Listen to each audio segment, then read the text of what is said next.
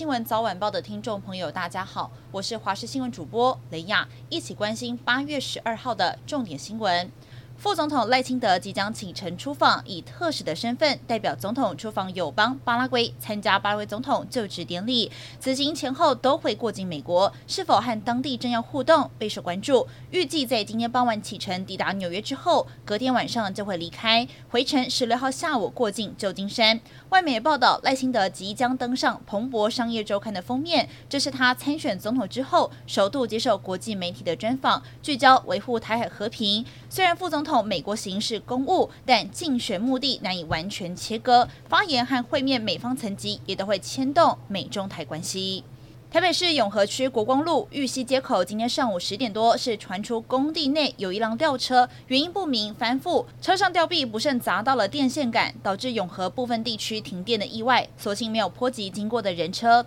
台电人员到场处理抢救当中，表示由于工地的吊臂勾断了高压线，引起断路器跳脱，造成新北永和区玉溪街、国光路、环河东路二段、竹林路一带一千四百零五户停电，目前正在全力抢修当中。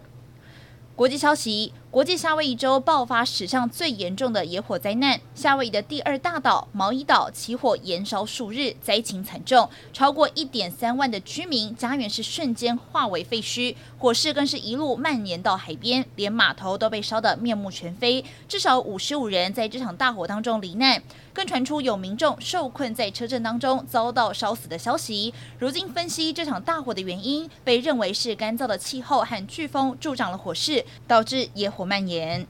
中国四川雅安著名的观光景点鱼鳞坝九号发生溺水死亡意外，这十一位女性走到鱼鳞坝上，打算拍照，甚至想要跳起广场舞，不料在几秒钟之后，突然间河水暴涨，十一个人全部被冲到了鱼鳞坝下方。目击者赶紧通报，救难人员到场之后救起溺水的游客，但仍旧有七人丧生，四人受伤。民众指控肇事的原因是水坝管理单位突然开放了水闸放水，但是管理单位否认，确切事故原因仍旧调查当中。